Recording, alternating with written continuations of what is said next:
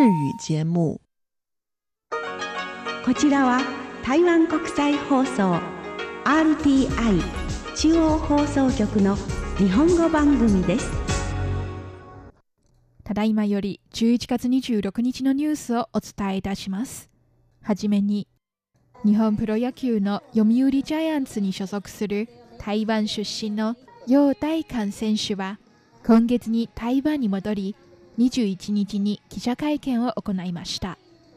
楊選手は今シーズンの戦いぶりを振り返り、貴重なアドバイスをくれた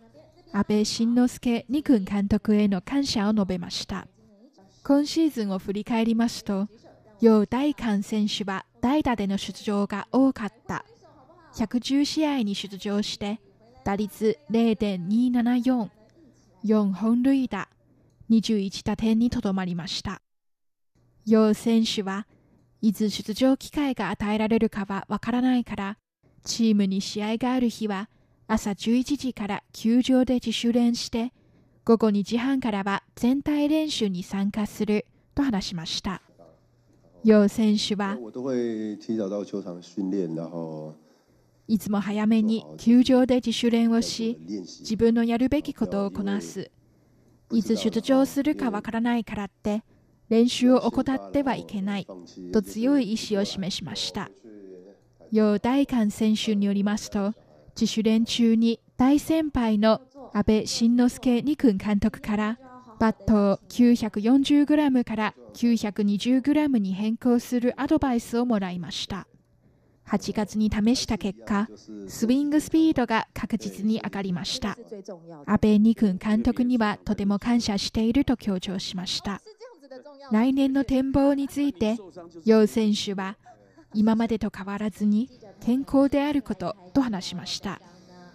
なお、今月に行われた第2回 WBSC プレミア12で、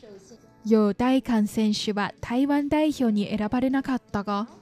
日本プロ野球のオリックスに所属する楊選手のいとこ、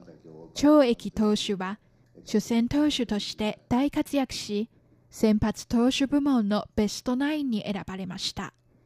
この頃、2人の間に不仲説が流れているのについて、楊選手は3人の子供の世話をしていたから、プレミア12位の試合を見てなかったと語りました。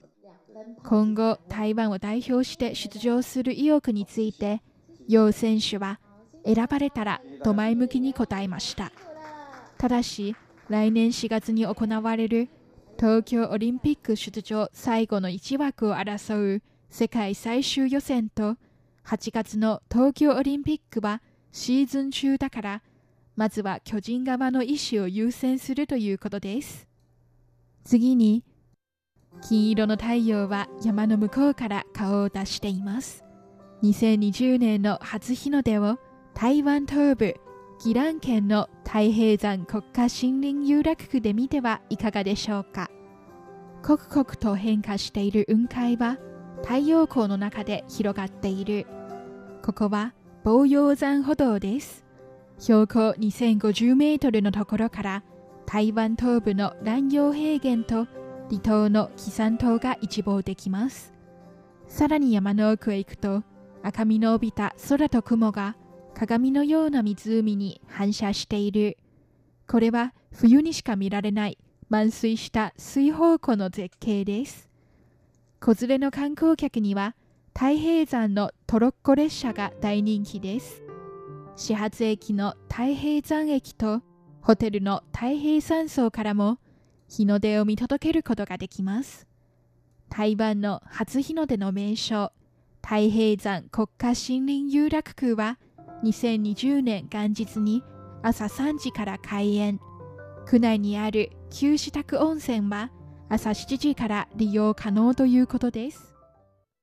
以上、11月26日のニュースをお伝えいたしました。担当はそう予定でした。こちらは台湾国際放送です。